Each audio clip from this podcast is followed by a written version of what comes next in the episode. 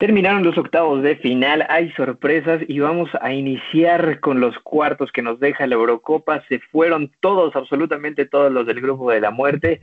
Seguimos buscando al CR7. La Copa América llegó a cuartos de final. Nos seguimos preguntando si siguen jugando en, en el continente americano, porque el nivel ha sido malísimo.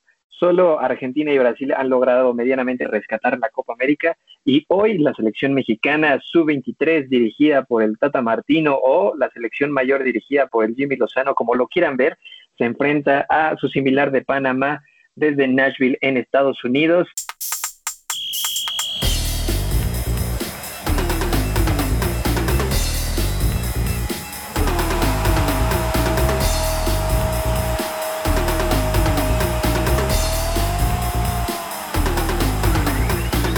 Y esto es lo que tenemos para el episodio de hoy en Balonero. Soy Sergio Pavón y tengo el gusto de saludar hasta España a Jordi Guerra. ¿Cómo estás, Jordi? ¿Qué tal, mi chiquito? ¿Cómo andamos? Huguito, Guille. Eh, pues bueno, se les dijo, ¿eh? se, les, se les advirtió que iba a haber sorpresas lo tiraron de loco a uno, ¿no? Pues este, el que sabe, sabe, mis chavos. Entonces, este, bien, bien, bien. Eh, quedan unos cuartos bastante interesantes. Lo de la Copa América ya lo venimos comentando que es patético por decir poco y lo de la selección ya empieza a dar risa, ¿no? Pero bueno, vamos a darle baloneres. Guillermina Meléndez, bienvenida. ¿Cómo están? Aquí otra semanita, aquí en la Ciudad de México, con un montón de frío, no ha dejado de llover desde ayer y vemos que Checo Pavón anda muy primaveral y Hugo y yo acá muriéndonos de frío, pero todo bien y pues a ver, a ver qué, qué tenemos en esta semana. Bueno, es la diferencia de vivir en, en, la capital, en la ciudad capital, no, no, no, en algún cerro que colinde con provincia. Pero bueno, Hugo Zamora, suena a que va a haber refuerzo en Ciudad Universitaria desde Turquía. En el Valencia podría tener su tercer amor con la Liga MX. Bienvenido. Pues esperemos, ¿no? Ya que, nos traigan a lo menos una bomba de lo que podría ser un buen jugador. Pero en realidad ya no espero nada de Pumas, nos vienen prometiendo refuerzos desde hace muchísimo tiempo. Ya lo de Leo Fernández creo que ya pasó a segundo término. Y pues nada, hay que esperar, pero pues siento que ya Pumas desde que fichó a jugadores de tercera división de Brasil, no creo que traiga jugadores. Cuarta, cuarta, o sea, para peor, ¿no? Pero pues bueno, a ver qué nos espera en este episodio de Baloneros. Seguramente seguirá celebrando el 4-4 ante Cruz Azul y pues no es tu culpa, vea, es de tu equipo por tener esa afición tan mediocre. Pero antes de meternos a la Liga MX, vamos a iniciar con el fútbol de otro nivel, el fútbol que ha demostrado que, que si no existiera Europa nos chutaríamos mundiales bastante deprimentes y eso que no tomamos ahorita en cuenta a Asia y África, también Oceanía pero bueno, el grupo de la muerte, ninguno queda vivo, se fueron Portugal, Alemania, Francia y Hungría. CR7 se despidió de la Eurocopa en octavos de final y el Chiringuito y Baloneros FC lo celebran. Hugo Zamora, ¿quieres dar tu primera réplica? Pues mira, yo cabe destacar que en el anterior episodio sí di como favorita Bélgica. No dije que iba a pasar. No dije que iba a pasar Portugal. Dije, Cristiano va a romper el récord de máximo anotador, que no pasó. Pero sí di como favorito a Bélgica. Pero pues es que, bueno, ¿qué les puedo decir, amigos? Creo que también si ves la falla que tiene Diego Jota empezando casi casi el partido. Ah, pues cuando gana, cuando gana Portugal es gracias a Cristiano Ronaldo. Cuando pierde, si encontramos. Diego Jota. No, no, no, pero es que, es que hay un gran problema que todos dicen: es que Portugal le juega a Cristiano y cuando Cristiano juega para sus demás compañeros, no hay quien le empuje, ¿no? Entonces, es lo mismo por lo que critican a Messi. A Messi. Pues sí, pero pues a diferencia, Cristiano tiene una Nations League y una Eurocopa, ¿no? Así es que lávense la boca antes México también tiene la Copa Coca-Cola, güey. Pero pues mira, aquí andamos bien felices y pues nada, creo que Bélgica es el claro candidato a llevarse la Eurocopa sin ningún problema. Digo, tiene dos bajas importantes que vamos a ver cómo la suple el siguiente partido, como lo es Hazard y sobre todo Kevin De Bruyne. Y pues vamos a ver, digo, creo que también el hermano de, de Hazard... Eh, Torgan Hazard lo está haciendo bien, incluso eh, anota contra Portugal. Y pues nada, creo que mm, fíjate que los partidos de los que más esperábamos, tanto el Bélgica-Portugal como el Inglaterra este, Alemania fueron como los más flojitos y mira, las sorpresas se dieron en otros partidos los cuales esperábamos muy poco fútbol. Bueno, que era algo que se esperaba, al final también nos dejaron prácticamente vibrando con tiempos extra, incluso se definió desde los 11 pasos y otro de tus ídolos, Kylian Mbappé, no es que le quiera tirar, pero en la, en la Ligue 1, ahí sí puede quitarse de defensas y hacer lo que se le da a su gana, ah, pero, cuando es em, torneo de selección. Pero Mbappé jugó, jugó la Eurocopa, güey. No lo sé, cero goles, cero, cero jugadas. Eh, no, cero penal, cero goles, cero nada. Nada, ni desde los 11 pasos la pudo empujar. Que, como lo decía, no es que le quiera tirar, pero en la Liga de Francia sí ahí destroza las defensas, hace lo que se le da a su gana pero sigue viviendo de lo que hizo en Rusia 2018. En esta edición de la Eurocopa no hizo nada, no se pudo quitar absolutamente a nadie y le va a pesar bastante en su carrera, ¿sí o no, Jordi? Yo creo que no. O sea, te soy totalmente sincero. bueno, si sigue jugando en París, no. Exacto, no, pero más allá de que siga jugando en París, o sea, yo creo que eh, Kylian Mbappé, cuando agarra la pelota, se nota que es un señor diferente, que puede, que tiene la, habilidad y tal. No fue su torneo, está claro. O sea, estuvo muy por debajo de su nivel, ¿no? Entonces, eh, no perdamos de vista que el Mbappé sigue teniendo 21 años, ¿no? Y que ya tiene un mundial y, ya tiene un Golden, un golden Boy, estará, estará nominado a la pelota de oro. Entonces, yo creo que no le va a pesar a Kylian, además de que eh, sí, Francia tiene una cuenta pendiente con la Eurocopa, pero no dejan de tener una grandísima base y un grandísimo equipo para, para siguientes torneos ¿no? y, para, y para un futuro no muy lejano. Se les fue el favorito Guillermina y también eh, Jordi no se mojó, pero España dejó un partidazo en contra de Croacia. ahí, antes, que nada, yo, cuando dije, o sea, ¿cómo dijo que iba a ser el partido de España? No, no es que vaya de agrandado, ni venga crecidísimo, ni nada, ¿no? Sí, yo también les dije que la Ucrania-Suecia iba a ser un partido que valía la pena ver. Sí, no, España ganaba en tiempos extra, eh, y, ¿no? Y jugando bien, la chingada, ¿no? O sea, bien, bien. Nada, perdón, Guille. Pues sí, o sea, ya vimos que aquí alguien viene muy emocionado, crecidísimo, dice, y creo que sí, pero sí, este, la verdad, para mí, lo de España sí fue, o sea, y la forma en que jugaron, para mí sí fue totalmente sorprendente, ¿no? O sea, no esperaba un mal resultado, pero sí tampoco esperaba un partido como el que dieron, ¿no? Entonces, no sé, a mí me parece que aunque aquí, por, por, aquí hay alguien que dice que sí, nos esperábamos de todo, la verdad es que lo que pasó con Francia y con Suiza nadie se lo esperaba, o sea, no nos pasó ni por acá, ¿no? Pero sí, realmente España deja un buen sabor de boca, algunos ya lo están dando totalmente por, por el ganador del torneo. Igual de este lado, acá en, en mi casa, he estado escuchando así que no, España se lo lleva, tal, tal, tal no lo sé, no lo sé, yo ahí tendría mis dudas, tendría mis reservas, este, pues porque al final de cuentas, después de estas llaves, que sí nos dejaron varias sorpresitas, no podemos este, dar por sentado absolutamente nada. ¿Quién es el verdadero caballo negro? Y, es pregunta para, para los tres. Tenemos a Dinamarca, República Checa y Suiza que hizo lo impensable. Yo creo que si a ellos mismos les hubieras eh, dicho que ibas a llegar a cuartos de final pasándole por encima a, Francia y remontando después de que vas perdiendo 3-1, que eh, Rodríguez falla un penalti y que todavía hay jugadas en las que puedes eh, vivir. Pogba prácticamente le puso el último clavo al ataúd con un golazo de otro partido y de otro planeta. Y lo que, lo que hicieron los suizos, si es para ponerte a pensar que si esa es la mentalidad con la que van a jugar a lo largo de lo que queda del torneo, sí podrían ser un, rival importante, aunque yo coincido con, con Guille y que España va a ser el que va a dar la sorpresa. Yo la verdad estoy 100% segura que el caballo negro de estas últimas llaves, de los octavos de final, fue Suiza. O sea, nadie, nadie le daba vida.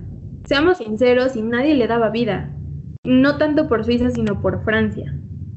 O sea, porque tenía tremendo equipazo enfrente, ¿no? Y justamente hace ratito lo estábamos comentando, es que ¿quién puede remontar de esa manera? ¿No? O sea, no, no podríamos ni siquiera imaginarlo. Para mí el caballo negro es Suiza, pero ya para los cuartos de final tendríamos que ahí analizar un poquito más las llaves para ver quiénes podrían ser nuestros favoritos. Yo difiero un poquito de Guille, porque a final de cuentas Suiza lleva ya unos cuantos torneos desde la última Euro, desde el Mundial, que también dieron muy buena imagen esta, esta Euro también, haciendo las cosas bastante, bastante bien. Para mí, la, la sorpresa, la grandísima sorpresa de esta Eurocopa es República Checa.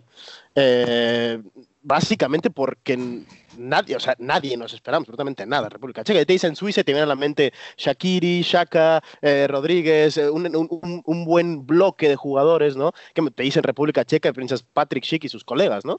Entonces, eh, yo creo que la gran sorpresa de República Checa, el partido que le hacen a, Holanda, más allá del error garrafal de, de, de Matis de Ligt y que deja a su, a su equipo en desventaja y demás, le ganaste a todo en Holanda y, y 2-0, ¿no? En plan, por no, no, únicamente fue cosa de la casualidad, sino que jugaste bien, lo ganaste bien y te viste bastante bien, ¿no? O sea, yo creo que República Checa, ojito con República Checa, porque puede ser, puede ser, y yo creo que ya es la gran sorpresa de esta, de esta Eurocopa.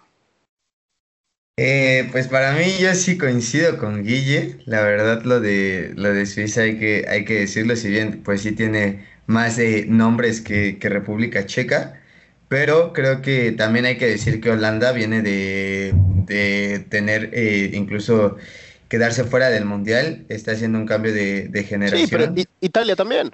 Sí, pero, o sea, vemos la generación de, de Italia y vemos a jugadores que a lo mejor están en la elite del fútbol bien posicionados. Con, con, Holanda pasa lo contrario, que a lo mejor sí hay jugadores que sí están en ¿eh? grandes, Híjole, no están en grandes equipos. No, o sea, sí están en grandes equipos, pero también son estas grandes promesas que todavía les falta este proceso. O sea, no es como que ya sean los jugadores. O sea, yo creo que un un es un jugador Sí, pero que juega en la Juventus, un, un Frankie de Jong que juega en el Barcelona, un Memphis Depay que está en el Barcelona, un Vignaldum que ha hecho un temporadón con el Liverpool y que está fichado por el PSG, eh, un, un, un, Dumfries que se mandó un, una Eurocopa alucinante. Ni él se le eh, esperaba. Sí, un, un, un Malen que ha hecho un torneo espectacular, un De Jong del Sevilla. Yo creo que es un equipo que a lo mejor lo único que le faltaba era, era Virgil. Sí, pero no, y también, también, eh, Van de Beek, que no estaba. Van de Beek, bueno, Van de Beek sí, que se quedó. Que, que, se quedó, pero. O sea, que tenían equipo para competir, sí, y más la manera en la que quedan eliminados por. No sé si decirlo error o por una desconcentración que sí va sobre los hombros de, de, de League y que al final también el técnico de Boer decide hacerse a un lado y no continuar con su proceso de cara a, a Qatar 2022 y que además el Mundial pasado no asistieron y están a un año y medio para conseguir eh, técnicos y posiblemente calificar, encontrar un estilo de juego y ver cómo les va. no perdamos de vista que es, el segundo proceso de Holanda en este, en este lapso de cuatro años, porque empezaron con, Ronald Koeman. Entonces viene de Boer, que era el asistente de Koeman, y ahora a ver, a ver a quién madres meten aquí, es, ¿no? Es lo que mencionaba. el Roy va a tener que entrarle al... Va a ser la papa caliente, ¿eh, Holanda? Porque ¿quién más está libre? Cocu. Clubert. Que salga de sus cuestiones en el Barça. Philip pues mira, eh, hace poco tuvimos un proceso similar que nadie quería agarrar a la selección mexicana, ¿no? Y terminó el No, pero aquí no es que no quieras, güey. Aquí por dignidad te hicieron a un lado. No, pero creo que Eric Tenac, el del Ajax, yo creo que es el mejor posicionado para, para agarrar a esta selección.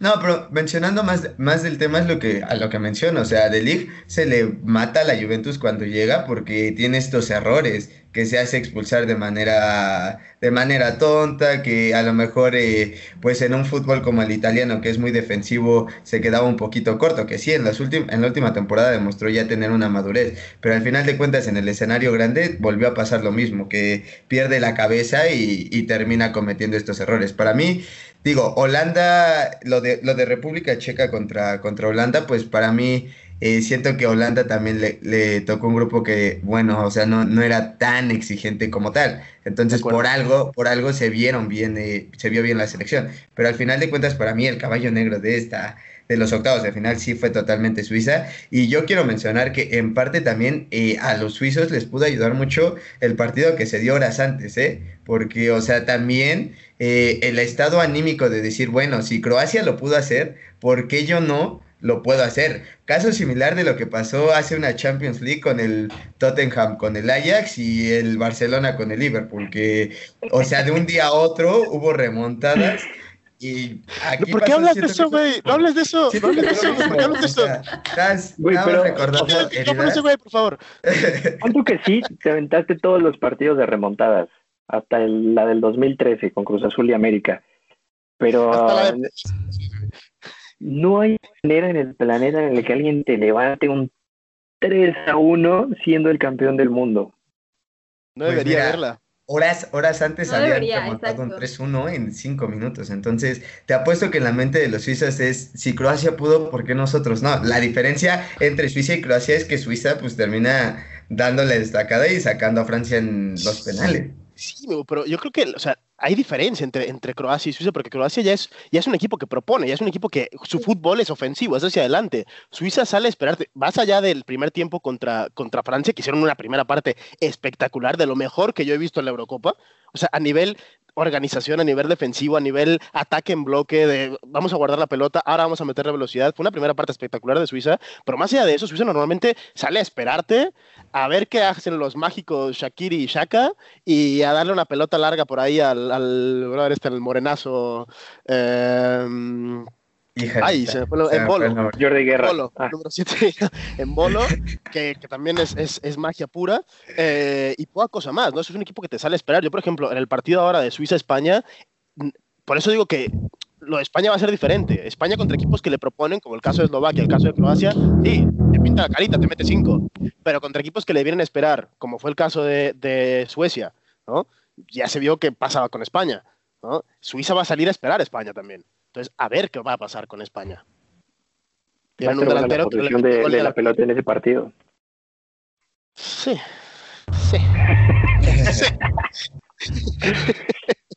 Sí, antes, antes de, de continuar, quiero preguntarles acerca de lo que vivimos entre Alemania e Inglaterra. Partido que deja muchas cosas. Alemania fuera, se quitaron todos los fantasmas que existían sobre la paternidad de, de Alemania para, para Inglaterra.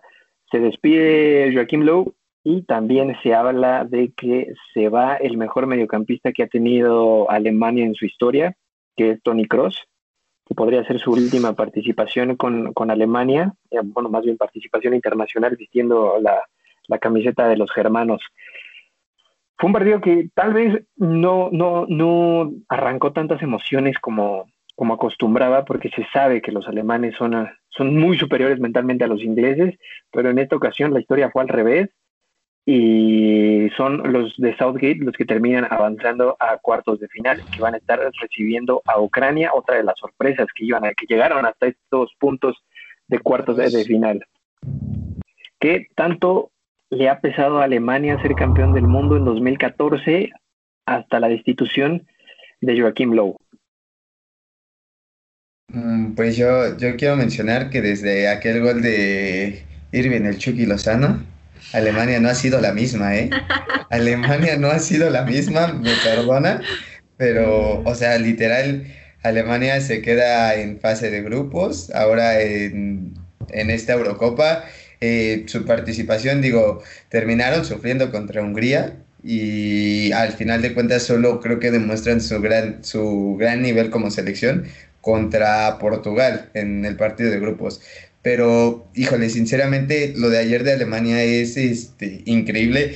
Digo, son cosas que pasan del fútbol. Iban 1-0 y por ahí Raheem Sterling da un balón retrasado y qué ironías del fútbol, ¿no? Al jugador exactamente que, que, que, que Lowe no lo quería en, en la selección ya, que en parte lo había dejado de llamar por, por a lo mejor su edad, le queda ese balón y pues al final la cara de Lowe te lo dice todo, ¿no? O sea, es un para qué te traje, por algo no te llamaba, porque Thomas Müller quedó enfrente de la portería y no pudo definir. Y bueno, digo, lo de los alemanes, pues tienen que pensarlo, digo, tienen una camada de jugadores impresionante eh, Pero que no todavía... usan. Acaban de ganar el europeo, el europeo sub-21. No, y aparte, o sea, tienes a, o sea, Goretzka es uno de los mediocampistas que yo digo, son de los box to box más completos de, del fútbol sin ningún problema. Tienes a Joshua Kimmich, eh, tienes a jugadores como A Gnabry, Leroy Sané. y dices, Dios, eh, al final de cuentas no está tan mal la selección alemana. El problema de Alemania es que al final de cuentas le está pasando, a, lo mejor la poca suerte o la suerte que tenían antes, o no hablando, hablando de suerte, sino el fútbol que desarrollaban antes, que lo veíamos con muchos toques y en estas transiciones rápidas. Eh, de, de, toques de, de primer, de, de, primera intención, pues ya no las tienen y a lo mejor eso es el problema que está que está teniendo Alemania, que a lo mejor este cambio de generación también les está afectando muchísimo. Pues sí, o sea, realmente esperábamos este partido. La verdad es que no esperábamos demasiadas chispas y lo dijimos desde la vez pasada. Yo creo que nos dieron un poquito más, o a mi parecer, nos dieron un poquito más hasta de goles de los que yo esperaba. Yo creía que se iban a ir por mucho al 1-0, ¿no? Em, yo creo que aquí también, pues sí, o sea, es lo mismo que veníamos platicando la vez pasada. O sea, Alemania viene en esta transición. Eh, ya como lo dijo, como lo dijo Hugo, los mexicanos o Irving Lozano secó, secó a esta Alemania este, apabullante. Y sí, o sea, aquí me parece más que se evidencia el déficit de efectividad que tiene la selección alemana y también le da un poquito más de seguridad a la selección este, de Inglaterra que a mi parecer no le estamos dando el crédito que se merece. Ah, ¿no? Es que no se, no, lo, han merecido. No, pero, pero, o sea, pero los últimos años han venido, lo han venido haciendo bien. No, sí, o sea, y es que, están cumpliendo de buena manera. No, y además, a ver, es un proceso que están cumpliendo de buena manera, pero todavía les falta ganar algo. Sí, no, o sea, pero es que, o sea, la verdad, ¿hace cuánto no veíamos a, esta, a, una selección inglesa así? O sea, seamos sinceros, podrá ser la peor Alemania que ha habido en los últimos 10 años, se las compro. Pero tampoco es que sea un rival fácil. Alemania nunca va a ser un rival fácil. Un rival fácil. Entonces, a mi parecer nos dio un poquito más este partido de lo que esperábamos. Yo esperaba algo mucho más tranquilo, mucho más soso, si lo puedo describir con algún adjetivo. Y la verdad es que me parece que también es como un grito o una banderita ahí diciendo a Alemania, debes de ponerte las pilas ahora sí ya. Porque si seguía pasando de, de, de etapas, yo creo que no se lo iban a tomar tan en serio como como ahorita que dicen, sí, tenemos muchos problemas y debemos de solucionarlos antes del Mundial, ¿no? Porque yo creo que ahí sí se viene un acabose terrible si en el Mundial no despierta esta Alemania. Y también para Inglaterra, pues se viene un poquito más de confianza, como que siguen, siguen ganando terreno y en general el mundo los empieza a voltear a ver como lo que en algún momento fue. Híjole, yo creo que aquí a final de cuentas ganó el mejor equipo, eso sí de claro. O sea, lo dijimos al, al, principio de esta Eurocopa, ¿no? O sea, Inglaterra tiene una generación estupenda. Tiene Pickford, que Inglaterra, si algo ha carecido durante los últimos años, es de un portero fiable. Ahora tiene un portero muy fiable. Tiene dos laterales como Kieran Trippier y Luke Shaw, que son espectaculares. Está jugando Kyle Walker como tercer central, que lo hace estupendamente. John Stones y Harry Maguire van sobradísimos un medio del campo que te hace el lujo de dejar a gente como eh, Phil Foden, como Jack Grealish en la banca, porque están jugando Phillips y Rice, ¿no? Y adelante tienes a Bukayo Kosaka, a Harry Kane y Sterling. Y aún en la banca tienes a, a Jadon Sancho, tienes a Marcus Rashford, tienes un auténtico equipazo. O sea, yo lo siento mucho. A mí lo de Inglaterra no me sorprende por ningún lado. lo, dijo Checo, ¿no? O sea, que más por, por amor al fútbol, ¿no? A los orígenes esperamos una buena participación de Inglaterra, pero yo creo que ya no es por amor, ya es por el mero hecho de que es una generación espectacular, con futbolistas de primerísimo nivel, que son estrellas todos en sus clubes. Es más, esta Inglaterra me recuerda un poco a la España del 2010, guardando obviamente las, las magnitudes, ¿no? Pero en el sentido de que España del 2010, ¿qué pasa? Todos los jugadores de esa España eran los mejores jugadores de sus equipos y competían por los máximos trofeos, ¿no? Por balones de oro, por Champions League, por ligas, etcétera. ¿no? Y ahora es un poco lo que le está pasando a esta Inglaterra, ¿no? Todos los jugadores son figuras en sus equipos, son grandísimos jugadores y yo no recuerdo una, una Inglaterra así desde los tiempos de Beckham, Lampard, Gerard, Rooney, Joe Cole y compañía. Entonces, y además, además a esa generación para mí, siempre lo dije, le faltaba un killer. Y esta vez tienen un killer. Que a lo Como mejor no Peter Crouch tanto. no era el killer de esa generación. Ah, mames, Peter Crouch, problemas podía caminar, hermano. ¿no? Pero, o sea, no me vas a comparar a Peter Crouch con Harry Kane. Que además Con Harry Kane, Sterling, que es el goleador de esta selección. Sí, pero porque Harry Kane es un 9 que con alma de 10, es un poco rollo Benzema. O sea, tenemos que partir de la base que Harry Kane hubo un momento de esta temporada que tenía los mismos goles que asistencias. ¿no? Y es el 9 referente. Entonces, si un brother ya te está dando tanto, que además, además ya el tío, el güey ya dijo, quiero salir del Tottenham porque aquí no voy a ganar absolutamente un carajo, ¿no? Y, o sea, y mi nivel está para ganar cosas, ¿no? Entonces, yo creo que esta Inglaterra está para grandísimas cosas. No te voy a decir que es el... Es que sí, para mí, ahora mismo, visto lo visto, y las ausencias de Bélgica, yo creo que ahora mismo es el gran favorito de Inglaterra. Desde mi Seguro. punto de vista, desde mi punto de vista, sí. Bueno, y que además van a tener, van a tener cruce más sencillo en cuanto a nombre. Bueno, yo creo que ya, ya quedó patente en esta Eurocopa que no hay cruce sencillo, no ¿no? se puede, exacto. Oigan, también hay que mencionar que Inglaterra, cero goles recibidos, ¿eh? O sea, hacía mención de... Y habilidad 100%, tiene una defensa estratosférica. No, y No, y además, cuando ha sido requerido Pickford, no más, es, es, es muy buen portero. Desde Rusia ha demostrado que es muy buen portero y en el Everton lo ha demostrado. Ah, y en la banca aún tienen a, a un cabrón como Reece James, tienen a, a, a Minks. Es un equipo muy, muy, muy completo. O sea, Mason Mount, creo que no ha jugado un minuto todavía, ¿no? Pues el mismo Jadon Sancho, o sea... Pura del Chelsea. Sí, sí, de hecho. O sea, o sea, hay que decirlo también, o sea, Jadon Sancho no ha pisado un, un minuto, la, un segundo ni siquiera la Eurocopa. Creo que lo de Jadon Sancho es algo de. Algo le trae Southgate. Sadway, pero No. yo, yo no lo entiendo. O sea, tú- todos nos acordamos cómo cerró la temporada Sancho con el Dortmund, ¿no? Sí, pero también tienes a un jugador como Grealish que la verdad, o sea, te rompe el partido en 21 minutos. O sea, el partido estaba súper cerrado y entra él, te lo resuelve con dos pases, con una combinación ahí con, con Raheem Sterling, con el mismo Harry Kane, que hay que mencionarlo, es un excelente poste. En verdad creo que es lo que, lo que lo define como delantero. O sea, se sabe salir del área, saber servir a sus compañeros y al final de cuentas que eh, al final de cuentas ellos son los tres que arman la jugada. También hay que decir, por ejemplo, de Pickford todavía tienes, dejaste afuera a un jugador que vino haciendo una temporada impresionante que fue Nick Pop y, y lo dejaste todavía afuera.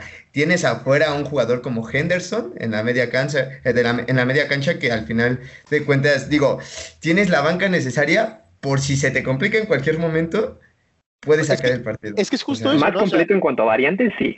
Hombre, a ver, o sea, los cambios, si no me equivoco, fueron Henderson, Grealish y pocos más, ¿no? O sea, hubo dos cambios en el partido contra Alemania. O sea, no tuviste que tirar mano ni de Rashford, ni de Sancho, ni de Mason Mount, ni de Phil Foden, ni de Jude Bellingham. Güey, aguados todos con Inglaterra, o sea. ¿Qué O sea, tal parece que aquí el único que no, no le parece en Inglaterra tremendo es a Checo. O sea, yo no, No, o entiendo sea, por yo qué. sí, yo siempre he dicho que son lo que pasó y yo los puse como candidatos, pero también les, dije que es como el Cruz Azul de las elecciones. Hasta que no lo consigan, no se puede creer que esta selección de Inglaterra lo logre hacer. Y lo hemos mencionado creo que en los últimos tres episodios. Si no es porque el Mundial es en su casa, no lo hubieran ganado. De ahí en fuera, a lo que demuestran actualmente es muy bueno. Que tienen jugadores con grandísimos nombres y con grandísimas cualidades, también eso es una realidad. Lo demás y lo que pueda suceder con Ucrania será cosa de que tanto les permitan los ucranianos, porque ayer muy tímidos y todo lo que sea, pero al final terminaron resolviendo de muy buena manera, aunque también hay los postes y una que otra tajada, una salvajada de Danielson que casi deja sin pierna a un ucraniano. Pero bueno, eh, Sí. ustedes síganse ilusionando, yo ya viví eso con Cruz Azul cientos de años, siempre nos ilusionábamos y cada año era más dolorosa la caída, entonces a pesar de que sean candidatos, será cosa de ver cómo se van desenvolviendo Vale, en las Checo. instancias. Pero ves a Ucrania ganando a Inglaterra. No veía a Ucrania ganando la Suecia. Ya, yo sí, o sea, es un- o sea, estaban, No, estaban al nivel. oye, es No, que estaban al nivel, dos son sí, dos selecciones no. que están al nivel. Sí. que puede pasar Sí. cualquier cosa. Y encima, o sea, Ucrania, lo siento mucho, pero trae el factor Shevchenko. No perdamos de vista eso. O sea, los entrena el mejor jugador que han tenido en su historia, mano. Un güey que tiene otra mentalidad, un cabrón que tiene un balón de oro. ¿Qué pasó cuando Hugo Sánchez dirigió a, a México? Ganamos que traer una agua Copa que nos Oro y dirija. quedamos en tercer lugar de una Copa América. Eso pasó cuando Hugo Sánchez dirigió a México. No perdamos Sí, pero o sea, ¿qué, qué más, ¿qué más brilló aparte de eso? fracaso en las Olimpiadas, pero fue una de las mejores participaciones en Copa América que le pintamos la carita a Brasil. Le Sí, a la peor la... Brasil de esa La- época. Güey, fue la que ganó el torneo, cabrón. ganó Argentina, ¿no? Bueno, la que llegó a la final contra Argentina.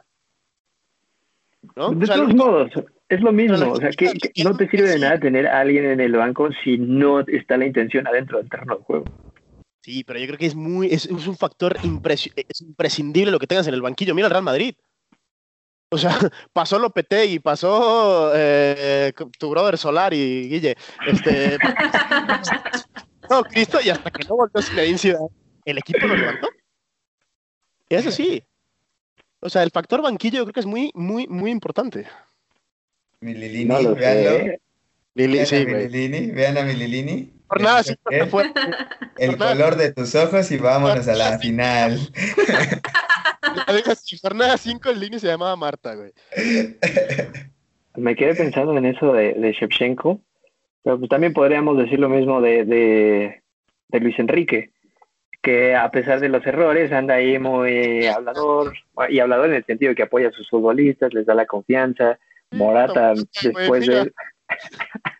Ey, Es nadie que hable de mi Morata, ¿eh? Nadie habló de mi Morata. ya es más cuestión de gustos Sí, a lo pero que a en realidad puedan tener de capacidad. Una cosita, a ver, Guille, Checo, uh, ok, lo de Morata, muy bien, lo comentamos por el grupo, no, partidazo en Morata, la chinga. Con las ocasiones que tiene Morata, si no metes un hat-trick, no es un buen partido. Puedes meter un gol, que fue un golapio, porque fue un golapio. O sea, la, la- la definió como, como, yo qué sé, como Shevchenko, luego las otras las hizo como Morata, mano. Este brother no es el Torres, no es David Villa, puede tener mejores números que estos güeyes a su edad en la selección, pero es un delantero medianito, mano. O sea, no es que tenga nada contra Morata, que sí, pero no es por eso. Esa, esa ha sido la historia de Morata, ¿no? Toda, toda su carrera, o sea que Por eso no lo, lo levanta la sacan mano. por... Híjole, mi check, te cortaste, brother. que por eso lo, lo sacan por la puerta de atrás, de atrás a todos los equipos a los que va. Pues normal, güey. No, pero es que además me da mucha gracia, ¿no? Porque, o sea, ahora Morata, que todo el mundo le insulta y le dice de cosas y tal, pobrecito Morata, güey, que no se metan con él. Nadie se acuerda cuando venía Piqué a la selección, le gritaban de todo. Desde que su Bueno, mujer era pero- no sé qué, hasta que el güey, que ojalá que se muriera, ojalá que se murieran sus hijos, ¿no? Y el güey salía y ganaba mundiales y Eurocopas. Y nadie decía nada de Piqué, nadie decía pobrecito este güey. Que es la mentalidad, la experiencia. Pero es que también la consistencia que tuvo, que tuvo Piqué en su momento es muy diferente a la consistencia que ha tenido Morata a lo largo de su carrera. Y que obviamente es menos exigente ser un central que ser un centro delantero, eso está claro. No, y no lo sé. No, Sí, tiene más peso el delantero que el central. Perdóname, pero sí. Si falla la defensa, come- si, si falla la defensa de Alemania, te acuerdas de la que falló Müller, no te acuerdas de la defensa de Alemania. Buen punto, gracias, Jordi. ¿Te acuerdas del cabezazo de Puyol, Alemania? Uf, ¿cómo no me acuerdo? ¿Cómo no me acuerdo? Pero bueno, vamos a revisar los cruces que tenemos para los cuartos de final, metiéndonos ya al primero que se viene este viernes 2 de julio a las 11 de la mañana, tiempo de México, Suiza como local ante España. España que tiene, qué mala generación de porteros tiene España. eh. Ay, a ver, no, no, te lo discuto. A ver, a Un ver. error lo puede tener cualquiera. O sea, yo creo que Unai Simón. A ver, mi gachupín, a ver, gachupín, las- no, no, no, aguanta. aguanta. Simón- patrióticos, ¿no? El día de hoy. No, no, no. no, Pero ¿a quién vas a poner? ¿A? ¿Vas a poner a Gea? ¿En serio? Ah, De que, Ah, de ya ya no lo pongo ni de portero de aquí de mi casa, cabrón. Ok, entonces, o sea, Unai Simón, vale, hizo la. Para mí es el error de la Eurocopa, estamos de acuerdo, pero en 15 minutos hizo las tres atajadas de la Eurocopa también. Porque las tres que le saca Croacia son escandalosas, sobre todo la última, mano. Me quedo con la de Pickford. ¿Te cae? No, la de una, la de Unai Simón sí es impresionante, ¿eh? es impresionante. 3-3, la de Unai es una locura, ¿eh? Es una locura de, de tajada, la verdad, sí, ahí sí coincido con Jordi, o sea, levantarte después de ese error y hacer esa tajada Has de bien. estar muy aquí, eh, güey. Pero es que es su chamba, es como decirle a cualquier futbolista que controle un No. balón en un cambio de juego. Guille, Guille, dile algo, dile algo al güey de lentes, por favor. No, no, o sea, pero es que si nos vamos a esa, pues obviamente todos deberían de ser perfectos y desempeñar el fútbol a- al máximo nivel. Y No, sabemos que hay entonces Da- Da- personas- De hay jugadores talentosísimos a las que no les alcanza. ¿Ah? Saludos, Messi. ¡Ah! No se puede quedar- no se puede quedar callado. No se puede quedar fibras callado. Sensibles. Gracias. Sí, pero bueno, saludos Messi, máximo asistente de la, de la Copa América, máximo golea- goleador, máximo regateador. MVP ¿Y dónde de está reciente, güey? Cargando el euro, cargando el euro, mi CR. No, ya no, porque va a haber nuevo campeón esta- este, este año. ¿Quién se queda con el partido entre Suecia y España?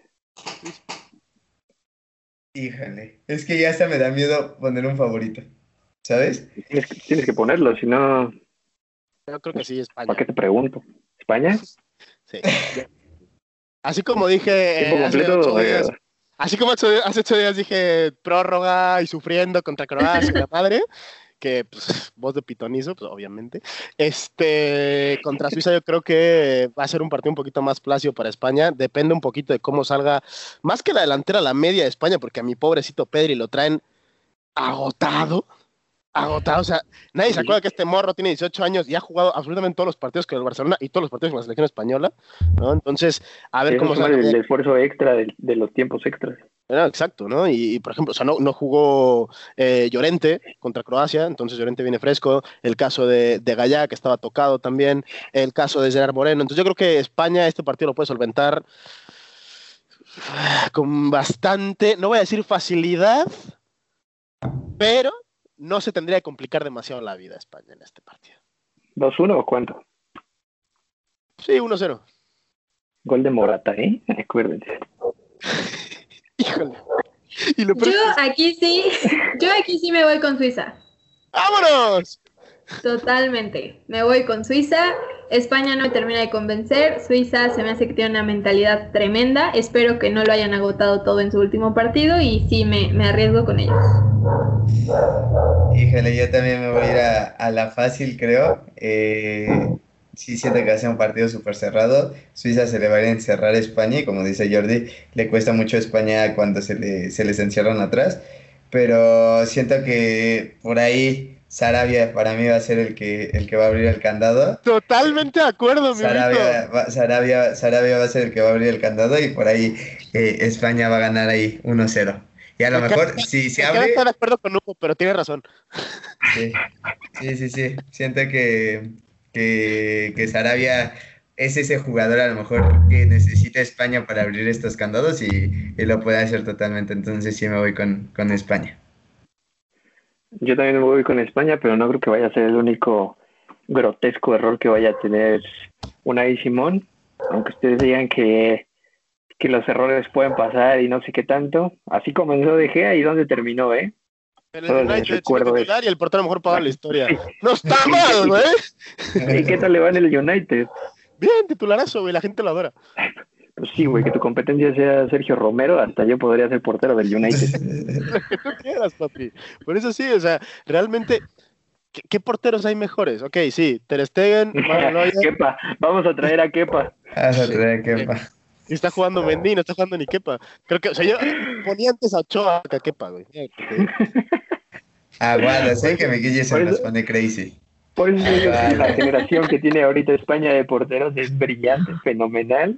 Ni ellos saben cómo han llegado a sus, a sus clubes. Bueno, o sea, el tercer portero nunca ha jugado con la selección.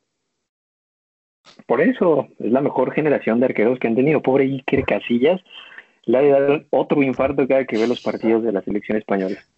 Sí, pero en los tiempos de Iker, acordamos que el segundo y el tercero eran Valdés y Pepe Reina. O sea, tampoco es que fuéramos sobrados de porteros, mano. Pues no, güey, pero nada más les dio una Copa No, del pero Mundo. tenías a Iker, exacto. No, sí, tenías el mejor portero de la historia, eso está claro. O sea, Después de Jorge Campos, sí. Sí. Bueno, Y del eh, el siguiente partido es Bélgica-Italia ese mismo viernes a las 2 de la tarde. Sabrosísimo partido, ¿eh? qué ¿Quién se, va a mojar? ¿Quién se va a mojar aquí primero? Quiero ver. Ya quiero fuerte. mojarme primero. Yo me voy a ir con la selección de Italia, principalmente. Eso sí no lo vi venir. ¿Qué? Por las bajas que tiene Bélgica, creo que Kevin De Bruyne es una baja tremenda para, para Bélgica, más que la de Hazard, la de Kevin De Bruyne es la que más le afecta y aparte Italia viene en un ritmo tremendo y creo que se está creyendo esto de la Eurocopa. Siento que va a ser uno de los finalistas. Si no es que por ahí eh, incluso el campeón. Entonces sí, ahí yo sí me voy a mojar y voy a decir que Italia le va a sacar el partido a Bélgica. Por ahí, si ya me meto en marcador, sí, yo digo que un 2 a 0. 2 a 0. Vámonos. Muchachos. Mi Guille. Yo, híjole, es que ahorita Hugo me acaba de meter ese gusanito de la duda por las bajas de Bélgica. Ah, amigo. Que tiene razón, tiene razón. Entonces. Una- creo que nunca le hemos no, dado tanto no, la razón a Hugo, ¿no? güey. ¿Qué pedo con este episodio? Sí, es cierto. O sea, el despertó con sabiduría. O sea, este. Híjole, no lo sé. Me voy a seguir, voy a seguirme con Bélgica. Voy con Bélgica y obviamente espero un 2-1. Un 2-1, sí, porque no, no, Italia no se puede ir en ceros. Híjole, yo creo que una selección que tuvieron que pasar 11 partidazos para que le metieran un gol eh, merece una mención aparte, ¿no? El tema de La Donnarumma diferencia es- entre ellos y Donnarumma, ¿no?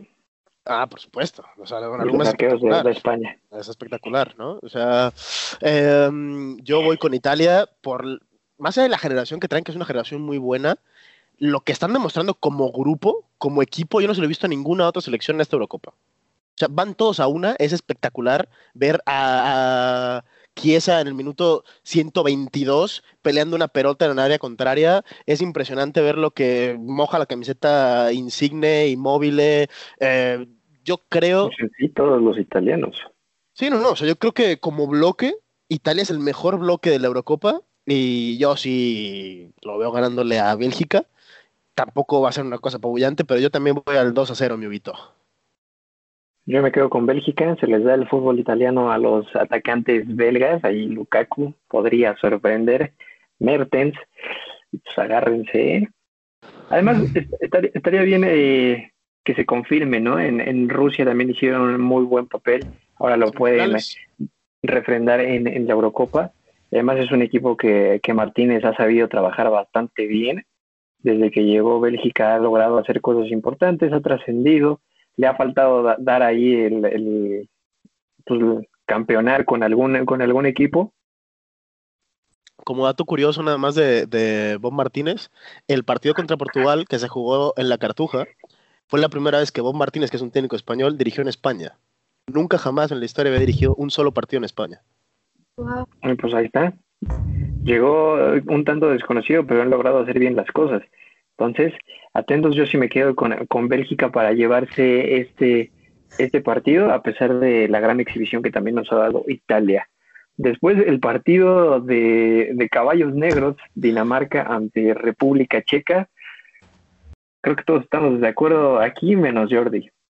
No, yo, yo, yo, o sea, si todos decimos Dinamarca, yo digo Dinamarca también, ¿eh? O sea, Ah, factor Eriksen.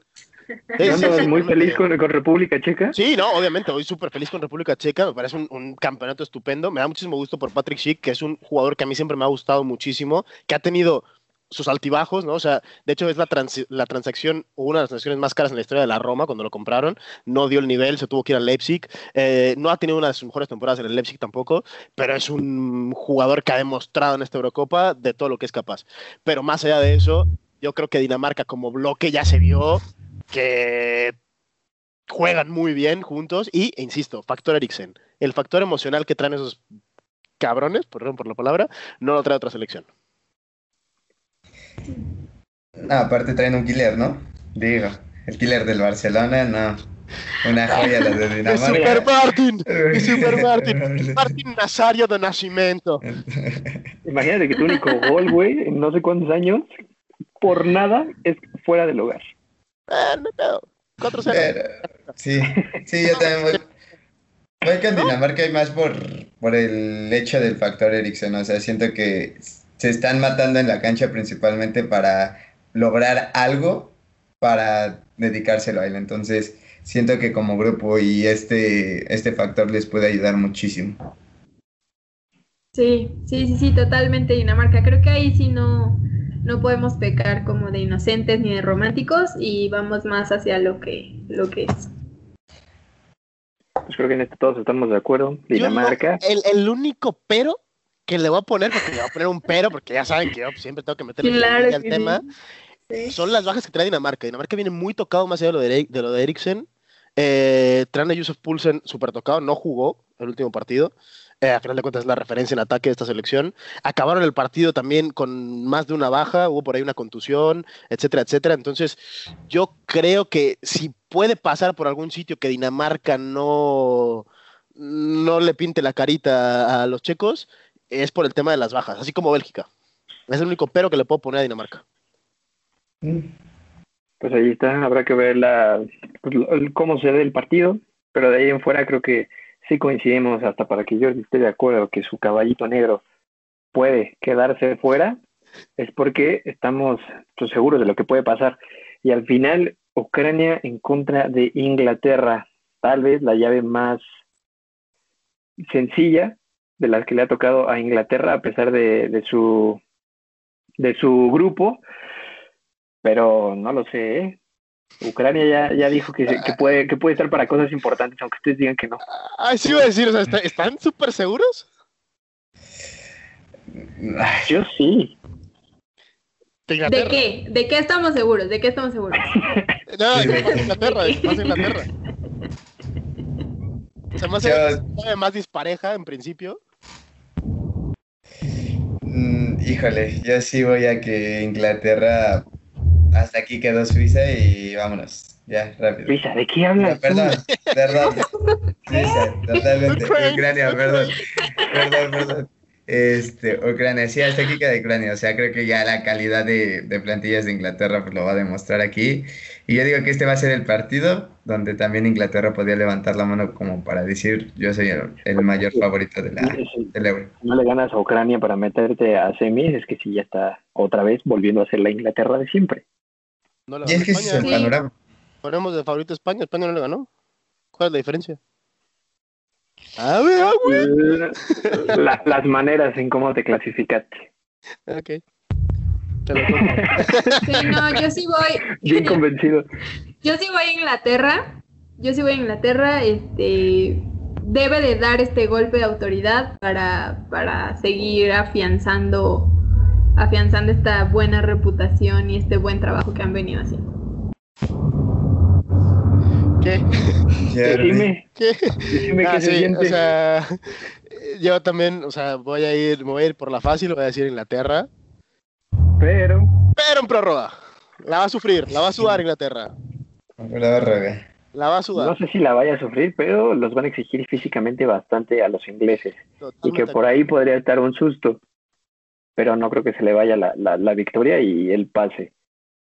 Entonces, pues hasta ahí quedamos con, eh, con la Eurocopa, los partidos que vamos a tener para este fin de semana. Después estaremos hablando sobre ya los cuatro partidos de semifinales y veremos si, si avanzan o los dos partidos de semifinales, a ver si, si avanzan a, ¿Qué, ¿Qué, equipos avanzan y cómo termina este torneo? Ya me están aquí haciendo dudar. Hablamos bien, ¿no? Que desde que Suiza va contra Inglaterra, güey, todo se nos está complicando. Y después de, de, hablar del mejor fútbol del planeta que se juega en Europa, nos metemos a Sudamérica porque ya están también los cruces de, de cuartos de final.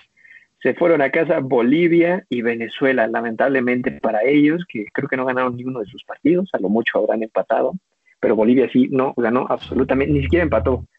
Ese es el nivel que está teniendo con Conmebol en estos momentos y los partidos que nos deja, pues habrá que rescatar alguno. Pero hasta ahorita, ¿qué les ha parecido los partidos de, de la fase de grupos que nos ha dejado la Copa América, Hugo?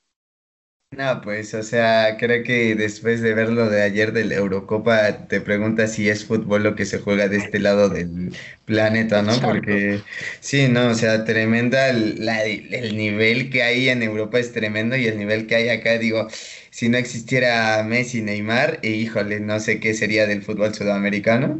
Y pues sinceramente me quedo con un con que la final está cantadísima, pero cantadísima para que sea eh, Brasil-Argentina sin ningún problema. Digo, en la fase de grupos ya vimos que así se le compliquen los partidos a Brasil, por ahí Pitana puede estar pitando y todo, todo se arregla, ¿no? Entonces, me quedo con un mal sabor de boca porque digo, al final de cuentas esperaba más de selecciones como Chile, Uruguay e incluso Colombia y al final sí siento que se están quedando muy cortas y que les están incluso ellos alzando la mano a, Argentina y a Brasil para que tengan el paso eh, sin ningún problema para llegar a la final. Híjole. A ver, o sea, la, la, pregunta de que, o sea, la pregunta es en serio, güey, de, de qué, qué, nos parece la Copa América. Yo creo que a todos nos pues parece bastante patética. Más tomando en cuenta que de ahí nos metemos a CONCACAF y Juegos Olímpicos. Vamos por partes, ¿no? Empezamos calientitos acabamos. Este, bueno, es igual. Este. Mm, a ver, yo realmente espero que ahora se empiece a jugar fútbol en la Copa América, básicamente porque es a un partido y aquí nos morimos todos. ¿No? Entonces, yo creo que ahora selecciones, como dice Hugo, ¿no? Como Chile, como Uruguay, como la misma, eh, incluso Perú, Paraguay, ¿no? Que es un junte que está ahí, eh, que levanten un poquito la mano diciendo, oye, pues a un partido a lo mejor te mete un susto, pero tampoco veo por dónde. ¿no? Entonces, eh, está, todos sabemos perfectamente desde que empezó la Copa América, desde que, bueno, desde que se empezó el fútbol con Mebol, ¿no? Que todo está hecho para que Brasil y Argentina sean los, los que lleven la voz cantante. Es una lástima, pero así es. Sí, o sea, coincido totalmente. Eh, a, mí, a, mí me da mucha... Es que no me da lástima porque no es algo que te deba dar lástima, pero sí me decepciona mucho que estemos en este nivel de fútbol en América Latina, ¿no? O sea, a veces como que no, no me da... ¿Cómo decirlo? A veces no, no me da el, el, como las matemáticas, ¿saben? O sea, porque tenemos jugadorazos muy buenos, o sea, tenemos, hablando de América Latina, del continente, tenemos jugadores, jugadores muy, muy buenos que se desempeñan muy bien en Europa también. Pero cuando están de este lado parece que no sé si se lo toman a broma, no sé si no les interese o ambas cosas, pero la verdad es que parece que me los cambian, ¿no? Y a mí eso es lo que más me deja un mal sabor de boca ¿no? Em, hablando en el caso específico, obviamente sabemos quiénes son las estrellas de, este torneo, que son Brasil, son Argentina, en específico Neymar y, Messi, ¿no? Eh, también yo, yo, yo quiero que pongamos ahí un puntito porque no sé si a ustedes les parece que tanto Argentina como Brasil estén dando el mejor fútbol de lo que podrían dar. A mí me parece que no, que nos estamos conformando con muy poquito y eso también se me hace un insulto, ¿no? Entonces, sí, a mí, a mí, eso, o sea, me deja ese mal sabor de boca, en específico por los, por las anotaciones ahí que, que les dejo y ahí sí quiero que me respondan si les parece que Brasil y Argentina nos, nos están dando su mejor fútbol. A mí me queda claro que no. Pues mira, híjole, Argentina creo que encontró en el Papu Gómez, aunque a ti sea un jugador que te zurra, Checo, perdón por la palabra, pero híjole, siento que con Papu Gómez le está quitando e incluso este, o sea, no, la responsabilidad, pero Messi ya no se siente tan presionado de que sea el único jugador que pueda sacarse a dos o tres jugadores rivales. Entonces siento que, híjole, lo de Argentina eh, también y como dice Guille, hay cosas que, que, no se entienden, o sea, hay jugadores que, que no dan el nivel. Kun Agüero no sé qué tiene con los goles, que relativamente le ponen 10 balones y como Morata parece que se trabó más bien a Morata, porque Dios santo, digo, ya se fue al Barcelona. Aguas todos con el Kun, ¿eh? aguas todos con el Kun, aguas todos con el Kun. No, pero sí, sí tiene mucho sentido lo que dice Guillermo. O sea, el fútbol es malo y todavía le sumamos a que las elecciones no están en su mejor versión y cuando creíamos que podría ser un torneo para que brillen, resalten y puedan hacer algo interesante, la realidad es que su fútbol deja mucho que desear todavía tomando en cuenta que sus rivales están en peor, pero muchísimo peor nivel futbolístico sobre ellos. Híjole, eh, o sea, estoy totalmente de acuerdo, totalmente de acuerdo, totalmente de acuerdo. Pero también insisto en lo que vengo diciendo desde el principio de esta Copa América, ¿no? O sea, no es por eh, salvar las espaldas a, nadie, ¿no? Ni justificar absolutamente a nadie, pero la organización de esta Copa América ha sido patética. Los campos en esta Copa América, lo siento mucho, el jardín de aquí arriba de mi terraza está más chido que los campos de Brasil, eso sí de claro, ¿no? Eh, entonces tampoco podemos pedirle a gente que están acostumbrados a un nivel superlativo, ¿no? A que vengan a jugar de esta manera. Que tendrían que hacerlo, sí, están representando a su país. No hay, no hay eh, elogio más grande, ¿no? Que representar a tu bandera y cantar tu himno nacional. Pero, insisto, yo creo que la Copa América, desde mi punto de vista, lo vengo diciendo desde el principio, no tendría que haber hecho, pero por ningún lado, mano. No pasaba nada si, si, si, no, si la cancelabas, ¿eh? O sea, no hay pedo. De verdad. Es un torneo forzado, más que nada. Mm, pues es que todos los que se están jugando mientras el mundo está pues valiendo madres, ¿no? Alrededor solo Europa es uno de los que se salva. Vamos a esperar a lo que nos pueda mostrar la, la Copa América con la infraestructura estadounidense que demuestra que saben hacer eventos de este tamaño y que para ellos no es absolutamente ningún problema realizarlos. Ahora, los cuartos de final que tenemos para la Copa América, Perú-Paraguay, igual el viernes. Yo les dije que Perú estaba como posible sorpresa. Me dijeron que no, que era más mi ormeñismo a que la realidad de lo que pudiera pasar con, con los incas. ¿Quién se queda con el partido? ¿Perú o Paraguay? Voy Perú. Ah, mira, todavía hay lugares. ¿Quién más? este, yo sí voy eh, contrario a Guille. Eh, bueno, es que no se les lastimó Paraguay que ha demostrado en esta Copa aparte de nada. Ahí tiene a mi Charlie aguados también, ¿eh? Aguados con mi Charlie, ¿eh? Imagínate para que los de Cruz Azul prefirieran no haber ido a su selección esta, este, esta Copa América. No, pero iba, iba a dar como favorito a Paraguay, pero se les lastimó este Almirón, Almirón. Que, es, que es el 10. Entonces, pues lamentablemente, ¿no? No es que me suba a su barco. Eh, solo voy a pasar este, este pequeño laguito, ¿no? Llamando cuartos de final. No hay Entonces, sí, tranquilo. voy, voy, con Perú. Yo también me subo al tren, voy con Perú. Pues es que no está muy difícil, ¿eh? Luego, Brasil-Chile, podríamos ver fútbol ah, soportable. Híjole, también hay que mencionar que Paraguay le hizo juego a Chile, ¿eh? O sea, incluso le ganó. Entonces, híjole, no es la mejor selección de, de Chile que, que esperamos. Y, hijo, creo que aquí está también un poquito cantada que, que Brasil les va a costar porque pues el fútbol chileno es muy duro. Bueno, los, los jugadores de Chile son muy duros, pero sin duda lo van a sacar sin ningún problema. Sí, yo creo que aquí sí debe de ser obligado para Brasil. Este, igual puede costarles algo de trabajo, pero sí, o sea, es un partido obligadísimo para, para los brasileños. Hay que contar las patadas que se van a dar en el partido y de ahí después ya vemos el resultado. Yo nada más quiero recordar que Chile ya ha hecho un mundial a Brasil. Nada más, ¿eh? ¿Saben cómo Sí, jugarle a. Brasil? ¿En qué ¿Saben cómo jugarle a condiciones? Sí, brother, pero ¿saben cómo jugarle a Brasil? Y además, yo insisto, es la última copa que va a jugar esta selección chilena, este bloque de jugadores, los, los Alexis, los eh, Vidal, los eh, Vargas, etcétera, etcétera. Bravo. Y, y Bravo y compañía, y Medel, etcétera, y se van a querer despedir bien. No estoy diciendo que Chile le vaya a ganar a Brasil. Poco, ¿no? Pero yo creo que si puede haber una sorpresa en esta Copa América, está en ese partido. No me asustes, Jordi. Ya nada más digo. Ya Para que no empezar, tengo Chile ahorita no tienen ni patrocinio. Están multados por haber metido un peluqueo cuando les dijeron estamos en pandemia, no metan a nadie. Ya, No. Pero, güey, Arturito no puede Sí, vivir sin, sin su mexicana, brother.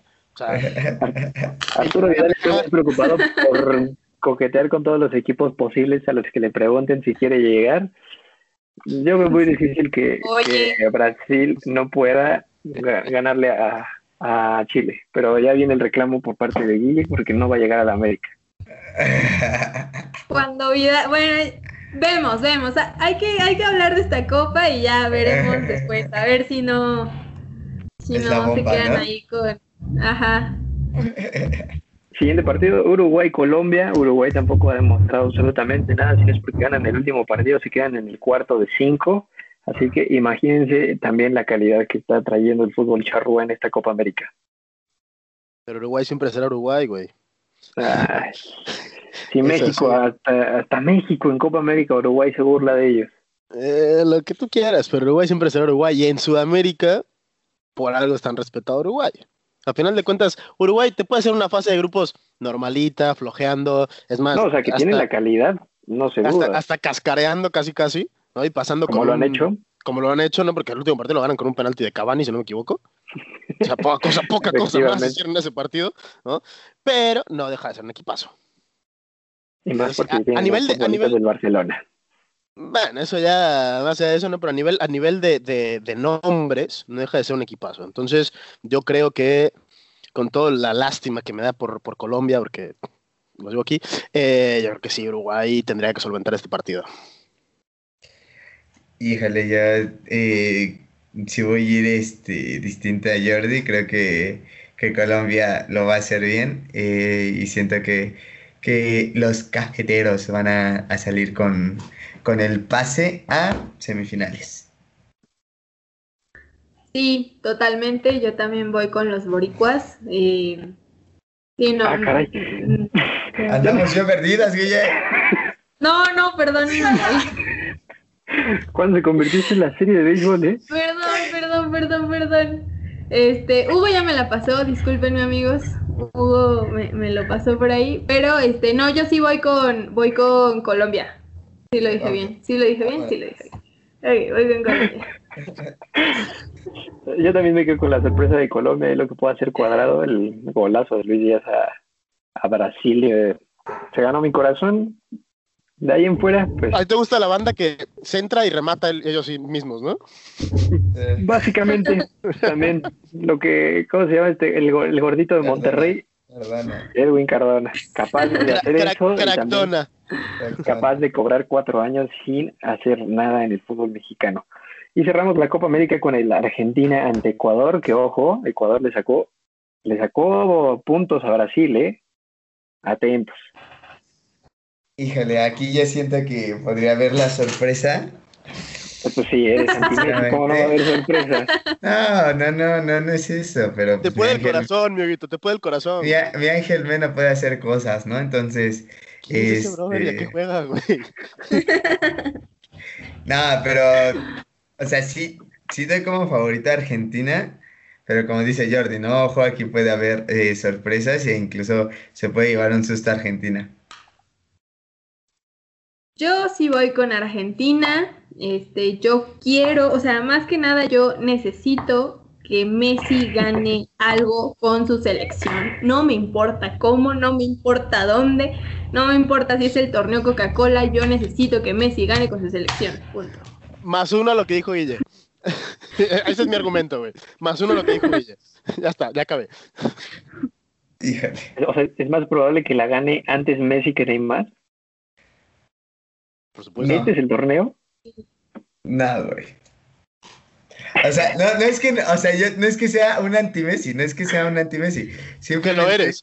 O Lo sea, eres. no, no, Lo no, es, exacto. No, no, no, no, pero, o sea, sí, o sea, le- o sea, actualmente el mejor jugador del mundo, y lo, com- lo comentó y lo aceptó Jordi Guerra hace unos capítulos, es Neymar, o sea, sin ningún problema. Y te lo puedo jurar, te lo puedo jurar, que en verdad, o sea, Brasil se va a llevar esta Copa América caminando y pasándole por encima a Argentina en la final, sin ningún problema. Alto, alto, alto. O sea, ¿me estás diciendo que podemos comparar a Neymar con Messi?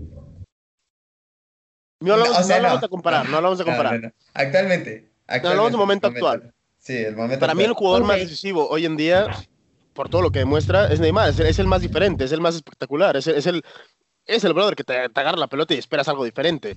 Así como no ha hecho absolutamente nada en grupo, se, la- se la ha pasado en plan un poquito caminando, tirando rostro y pintándose el pelo de no sé cuántos colores ya. Eh, es el mejor jugador. Eso sí. Y ahora viene lo bueno. A él lo que le gusta son las eliminatorias. Es cuando le puede pintar la carita a alguien. Sí, aparte siento que... Yo no comparto. O sea, entiendo que pueda ser el más caro, eh, el mejor valorado. Entiendo todo eso, pero no me parece que Neymar sea el mejor jugador.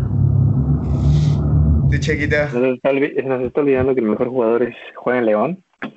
Y lo desperdició la selección mexicana, que ha tenido como 10 minutos en toda la Copa América. Pero, híjole, es que se lo merece. No hay manera en la que creamos que, que no, pero sea- el fútbol no es de merecer. Me, me encantaría que, que Messi ganara algo, aunque sea la Copa Yetix. No, yo, yo, yo también la jugué, pero no la gané. Ahí está, ahí está la, la diferencia Yo ya entre sé los mi, cracks. güey, ya sé mi- Ahí está la diferencia entre los cracks mundiales y los mortales que hablamos de ellos. Sin embargo, no sé si Argentina le alcance. Es que el fútbol ha estado muy mal a nivel colectivo, individual. Messi apenas acaba de sacar ahí una que otra pinturita y asistencia. Pero en sí, hombre por hombre y plantilla por plantilla, Argentina es muy superior a, Ecuador. Que Ecuador viene de, hacer un buen partido ante, ante Brasil y buen partido sacarle un empate en su casa. Pero ah, muy difícil. Ojalá Argentina avance y comiencen a, conectar de mejor manera a los futbolistas y demuestren que pueden hacerlo no por ellos, sino por darle una mínima alegría a, Messi con, con la albiceleste. De ahí en fuera, no sé qué puede hacer.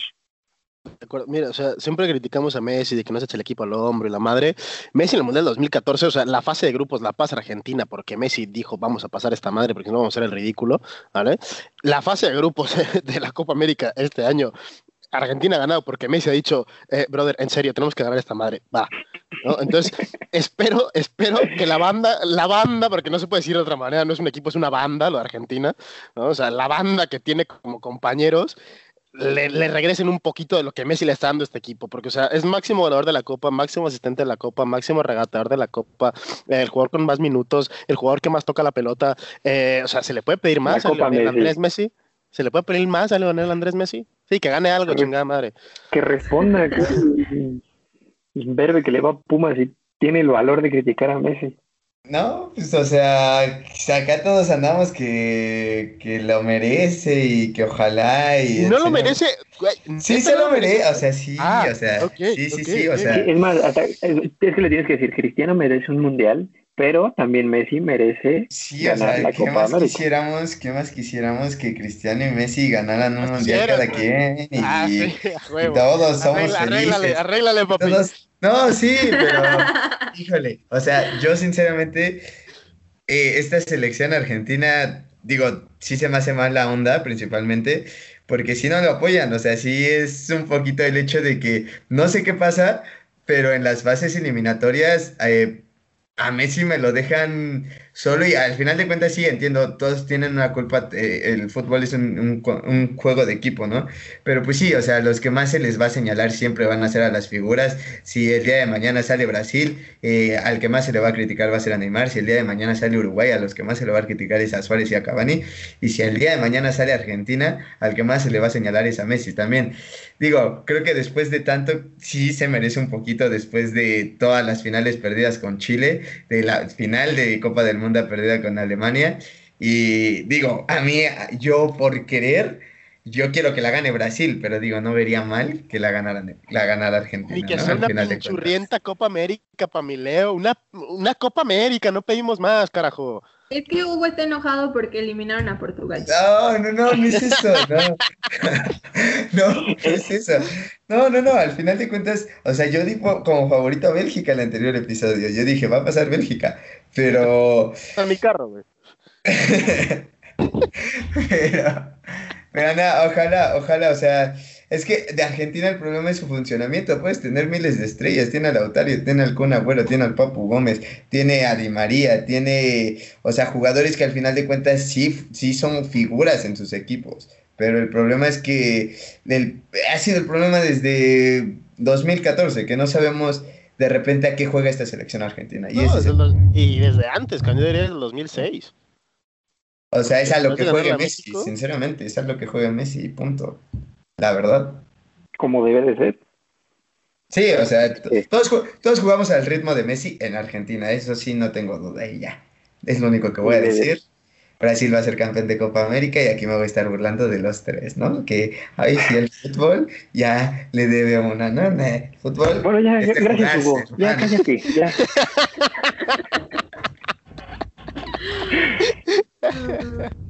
Bueno, con esta gran exposición de los últimos 10 minutos de, de, Hugo criticando a Argentina y a Messi, le damos fin a ese tema y nos metemos al partidazo que tenemos esta noche entre la selección mexicana, ya no sé cuál es, la sub-23 la mayor o dirigida por quién sabe quién, ante Panamá. Y si nosotros no sabemos contra quién, más bien con qué va a salir a jugar México, Panamá debe estar peor, partido obligado.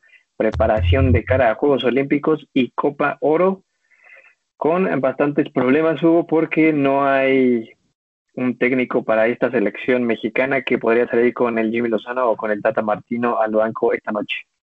Sí, es terrible lo que hacen con la selección mexicana, o sea, eh, anuncian el juego eh, contra Panamá con la selección mayor, pero pues a, las, a los a los dirigentes de la selección se les ocurre decir, pues ¿para qué llevamos a la mayor? Si ya los olímpicos están a la vuelta de la esquina, mejor les damos bola a los chavos y voy a llevar a la sub-22, ¿no? Ahí con Héctor Moreno nada más para maquillar un poco y a los tres refuerzos, ¿no? Que vamos a llevar a Tokio. Pero sí es es horrible lo que le hacen a la gente. Incluso ayer el, el DT de Panamá, se me, se me, fue el nombre, dice, pues nosotros veníamos con la idea de, de, enfrentar a la selección mayor, pero pues nos acaban de mencionar que no va a ser contra la selección mayor, sino contra los sub-22, pero pues tenemos que cumplir con el compromiso, ¿no?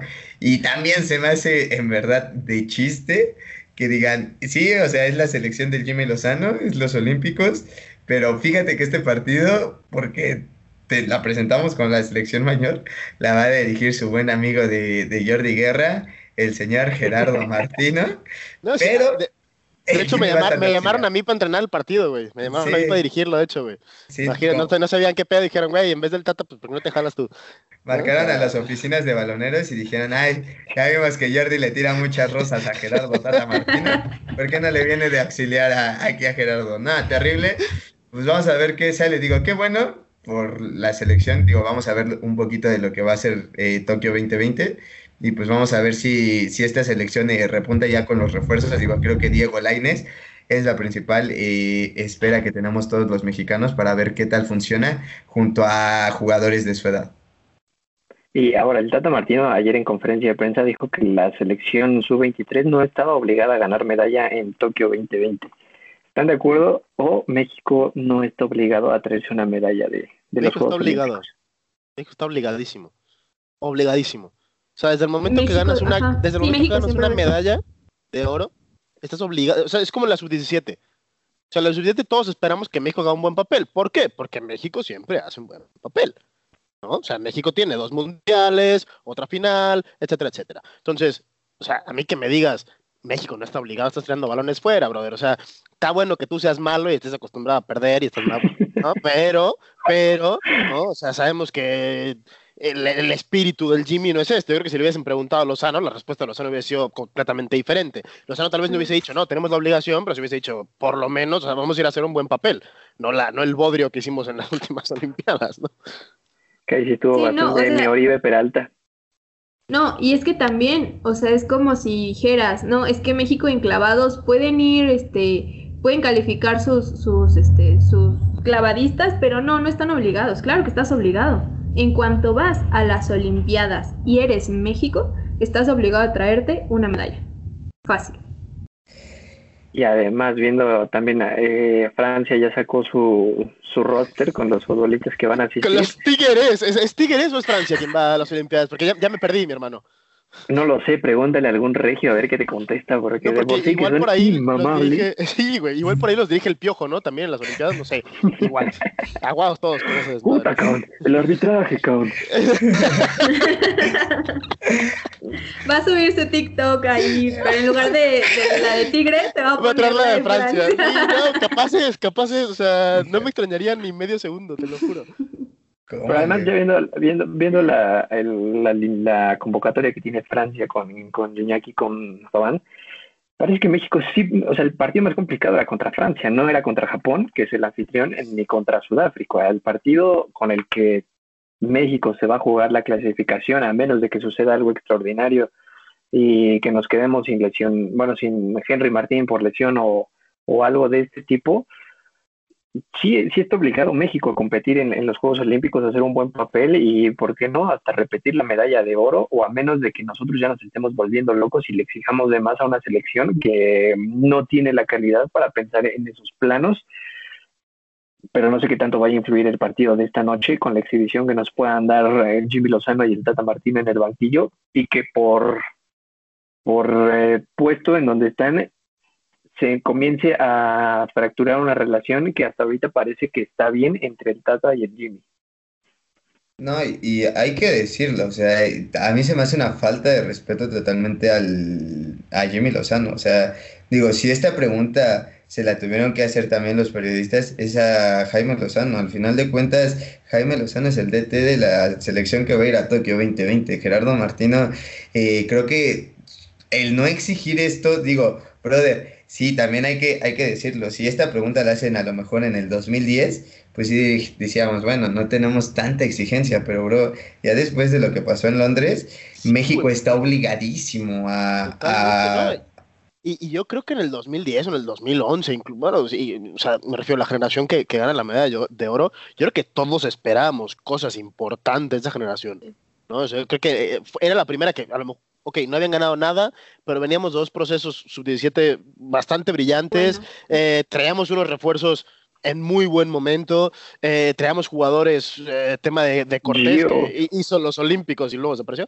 Este, el tema de Gio, que venía espectacular. Oribe venía, que salía Marco Fabián, era, era, era otro. Héctor Herrera estaba en un nivel espectacular. A Corona no le metías gol ni que fuera, bueno, a no ser que fueras Hulk, pero si no, no le metías gol. ¿no? Entonces, este, era una selección muy, muy potente. Yo no veo tan potente la selección, pero igualmente el hecho de que no sea tan potente en cuanto a nombres como bloque, como generación de futbolistas, está, está obligada, ¿no? Insisto, Francia también trae, más allá del tema de los Tigres, trae a, este Chau Camavinga, que es un espectáculo, en la defensa traen a Malanzar y a, y es una, es una selección competitiva, pero yo creo que México tendría que solventar fase de grupos tranquilísimamente y llegar por lo menos, por lo menos, a las semifinales de, los Olímpicos, está clarísimo.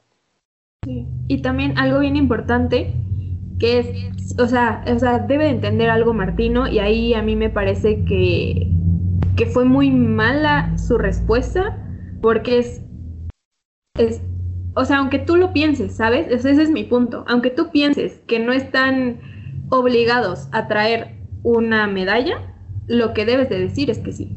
¿no? Y sobre todo, o sea, a mí no me cabe en la cabeza cómo un director técnico de la selección mayor puede decir no. O sea, a mí eso me ofende. La verdad a mí me ofende durísimo. Yo creo que tendría que ofender a Jimmy Lozano. Ofendió incluso a los seleccionados de los Olímpicos porque el, director técnico de la mayor no puede decir, no, no, no están obligados. O sea, a mí me parece una falta de respeto tremenda. Aquí ves la, diferencia entre entrenadores, ¿no? O sea, cuando le preguntaron a Luis Enrique antes de la Eurocopa, oye, eh, tus jugadores no se ven como favoritos, ¿tú crees que España es una de las favoritas? Y él dijo, no, o sea, yo claro que lo creo. Si mis jugadores no lo creen, les tengo que hacer creer. O sea, es, mi chamba, cabrón. Por eso me están pagando lo que me están pagando, porque le pagan una millonada a Martín. O sea, no, es el técnico mejor pagado de toda Latinoamérica. Seguramente. Por favor. No, o sea.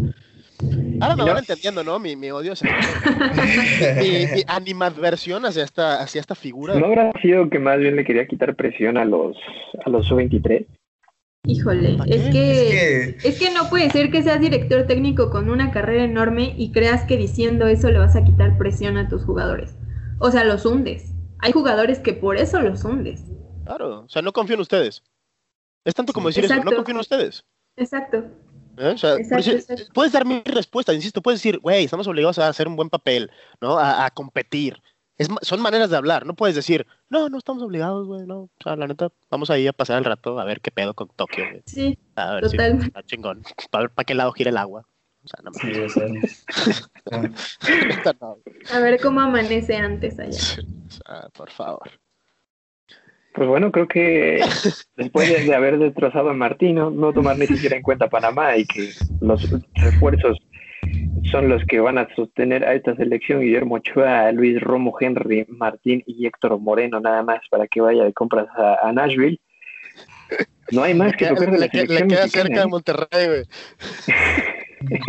de su nueva casa, ¿eh? A lo mejor va a Ah, es que perdió las cosas del traslado, perdió las cosas de Qatar, güey. Le dijeron, pues jálate a Nashville, güey. Ahí, ahí están. Ahí están. Ahí te vas de compras, güey. Pues bueno, muchachos, hemos resuelto una vez más el mundo futbolístico de la Eurocopa, la Copa América y las tristes declaraciones de Gerardo Martino al no pedir medalla para la selección olímpica sub-23 que se presentará el 23 de junio ante Francia. ¿Algo más que deseen hablar, muchachos? Eh, no, creo que no. Digo. Ah, gracias.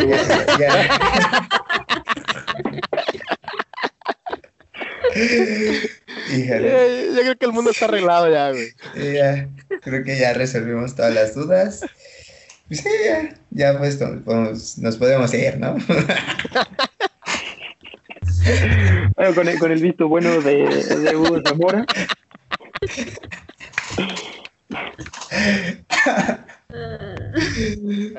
Gracias, Guillermina.